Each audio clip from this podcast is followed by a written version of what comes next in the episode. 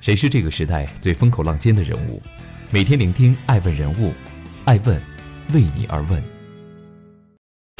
Hello，大家好，爱问人物全球传播，爱问帮助创始人成长的创始人办公室，爱问传媒辅佐创始人全球定位传播，爱问资本帮助创始人的新经纪公司投融资管。欢迎大家的守候，今天我们来聊一聊爱问人物，首富孙正义。拿一百亿打水漂，不如早投几个口罩厂。截至二零二零年三月十六日，国外新型冠状病毒肺炎累计确诊数量已经高达八万零七百九十三例，其中日本累计确诊八百一十八例，新增确诊的攀升速度也是不容小觑。三月十一日下午，前日本首富孙正义时隔三年再度露面社交媒体。表达其对日本境内新冠病毒的担忧之情。随后，孙正义表示将免费提供一百万个新冠病毒核酸检测试剂盒，帮助日本民众对抗疫情，蓄意造成日本医疗崩溃。上升的数字将引起恐慌，就是想毁灭日本，还不如送口罩等等。万万没想到，难得在推特发言的孙正义，却迎来日本网友铺天盖地的谩骂声。反对者当中，甚至包括很多医疗行业的专业人士。哪怕迅速将后生劳动省搬出来，日本网友还是不领日本前首富的情。没超过两个小时，孙正义被骂到只能说：“要不算了吧。”热脸贴了冷屁股的孙正义并没死心。三月十二日，他再发推特：“就这么办了，捐赠一百万个口罩给护理机构和医生。”订单采购已经完成了，我们已经从海外工厂直接采购了。然而骂声再次来袭。我在孙先生的集团里工作，正式员工已经居家办公，非正式员工和平时一样上班。我连口罩都没有。如果您想要投资，我认为最好把钱花在口罩的制造上。你应该在日本盖厂啊，需要的不是口罩，是口罩的生产力。欢迎继续聆听《守候爱问人物》，爱问人物全球传播。豪赌成性，孙正义。日本网友的骂声不断，大多与投资相关。孙正义最广为人知的身份，正是他“投资教父”的名号，而这与他热衷豪赌的天性密切相关。刚上高中的时候，孙正义有机会去美国加利福尼亚参加一个英语短训班。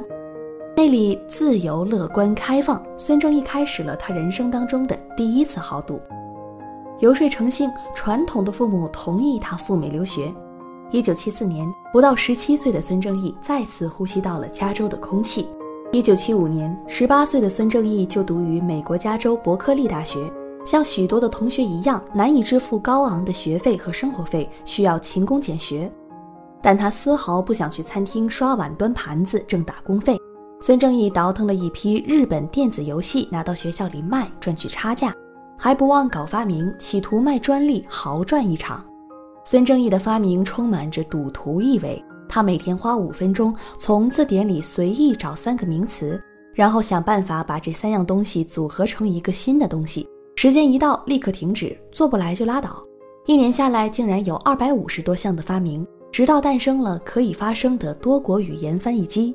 经过百般的游说，孙正义赢得了半导体声音合成芯片的发明人和参与阿波罗登月计划技术人员的青睐，并依靠他们使用翻译机一步步完善。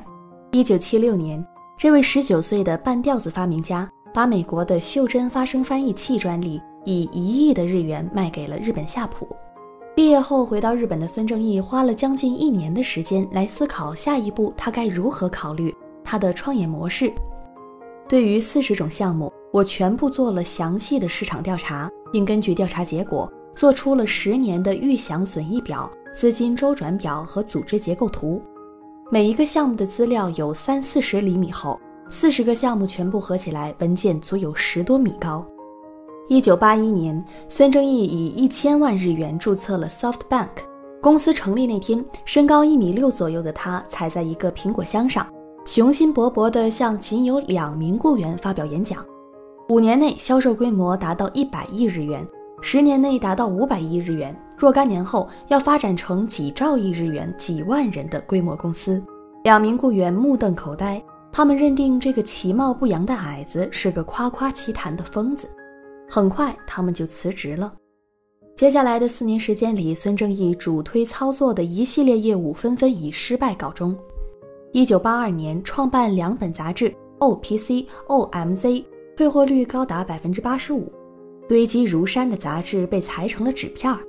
一九八四年，创办购物杂志《T A G》，但百事无方，半年共亏损六亿日元，处理善后事务花费四亿日元。共计十亿日元的债务，不放弃的事情跌至冰点，终究会开始回温。一九九二年，孙正义得到了思科系统的日本代理权，建议思科公司以路由器为试水，测试日本的分公司可行性，并邀集了日本十四家会社共同出资四万美元启动项目。同年，日本软件销售通路百分之七十由软件银行控制。一九九四年，三十七岁的孙正义进军十亿美元富豪俱乐部，软银成为上市公司，并持有朝日电视的少数股份。一九九五年，互联网世纪萌芽，软银如火如荼地迎来了新纪元。同年，孙正义以二十一亿美元买下了 Ziff Davis 的部分股权，并投了两百万美元给雅虎。一九九六年，又注资一亿美元，拥有雅虎百分之三十三的股权。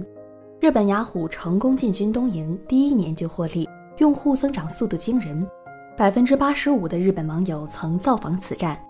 一九九九年投入阿里巴巴两千万美元，之后帮助阿里巴巴收购雅虎中国。至两千年，软件银行拥有遍及美国、欧洲重要的合资或独资企业，美国企业三百家，日本企业三百家，辖下关系事业、创投资金和政策联盟一切资产共计四百亿美元。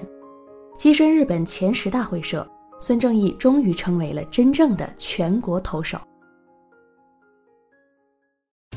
欢迎继续聆听《守候爱问人物》，爱问人物全球传播。为什么而投？短短三十三年时间，成立软银信息技术帝国，被美国商业周刊杂志称为“电子时代帝”，所拥有的财富一度逼近比尔盖茨，成为世界第二大富豪。获《时代周刊》年度全球最具影响力人物荣誉，这位时代的投资王者取得的丰功伟绩如琳琅满目般熠熠闪烁。二零二零年的初春，新型冠状病毒肺炎肆虐全球，商业大佬纷纷慷慨解囊。三月十日，比尔·盖茨夫妇成立基金会，及另外两个大型慈善机构承诺捐赠一点二五亿美元，用于帮助加快开发新冠病毒肺炎疫情的治疗药物。扎克伯格夫妇购买了两台临床诊断设备，使得旧金山湾区检测新冠病毒的能力翻两番。孙正义的一百万口罩不过是大浪之中的一粒沙，而作为孙正义的好搭档，乡村教师代言人马云却在疫情面前表现出了完全不一样的担当。早在一月二十五日，中国疫情爆发之时，马云就宣布成立了十亿元的医疗物资供给专项基金。从海内外直接采购医疗物资进行国内捐赠，无偿运送武汉、湖北及其他疫情严重的地区。一月二十九日，马云公益基金会也成立了一亿元的专项基金，用于支持新型冠状病毒的疫苗研发。截至二月底，阿里巴巴和马云公益基金会已投入六点八八亿元用于海外的医疗物资采购，累计送达抗疫物资五千六百七十万件。而在对外捐赠方面，自三月二日以来，阿里巴巴已经累计为日本、韩国、伊朗、欧洲、美国等地筹到了五百八十万只口罩、六十万只试剂盒。三月十三日，马云微博称，多方努力筹到的五十万份检测试剂盒和一百万只口罩也已经准备就绪，马上出发美国捐赠给美国人民。消息一出，Jack Ma 迅速地登上了知名社交媒体热搜，评论区一片都是感恩爱心之言。这些好评与孙正义推特形成了鲜明的反差。其实，日本人民对孙正义的作为积怨已久。作为马云曾经的伯乐，用烧钱换估值是孙正义在互联网时代投资称帝的秘籍。近几年的孙正义频频打脸，投资教父的人设甚至险些断送，却在这条漫天淘金的路上越走越远，几近偏执。二零一四年九月十六日。随着阿里巴巴登陆美股市场，孙正义的财富净值增至一百六十六亿美元。一跃登顶，成为日本首富。此后，品尝到丰收之喜悦的孙正义，在全世界寻找下一个马云。然而，疯狂的亚当·诺伊曼显然不是，孙正义却在他身上烧了百亿美元。WeWork、Uber、爱彼迎曾经被誉为美国共享经济的三大巨头，孙正义真金白银投了前两家，累计金额接近一百八十亿美元。然而，Uber 上市之后的股价跌跌不休，市场严重缩水。WeWork 更是上市失败，止步二级市场。这家公司的估值从四百七十亿美元骤降到二百亿美元以下。丝毫没有服输意向的孙正义似乎依然十分心水共享经济。WeWork、Uber 的大坑还没填上，孙正义再次准备就绪。最近的市场大跌带来了投资低估值公司的好机会。二零二零年的第一炮，孙正义瞄准了中国的共享住房平台。斥资二十亿美元投资长租公寓品牌自如和在线房地产门户网站贝壳找房。虽然是中国的房地产行业，但套路和此前的科技独角兽们大同小异。不同于马云的见好就收，钱都是浮云，多为世界办事。孙正义对成功的渴望到了偏执的地步，代表财富的那一串冷冰冰的数字成了他前行的动力。慈善做个大概就行，反倒是斥巨资接盘了一大堆濒临破产的企业。毕竟，在吉利、格力、比亚迪、五菱等一大众企业纷纷投资建厂造口罩的紧急时刻，这位日本的前首富宁可花超过一百亿美元满足亚当·诺伊曼这个疯子不切实际的幻想，宁可花二十亿美元注水中国房地产，也不愿意回到疫情日益泛滥的家乡投资创建口罩厂。怪不得日本网友骂了好几天。如果您想要投资，我认为最好把钱花在口罩的制造上。爱问是我们看商业世界最真实的眼睛，记录时代人物，传播创新精神，探索创富法则。微信搜索“爱问人物”公众号，查看更多有趣又有料的商业故事。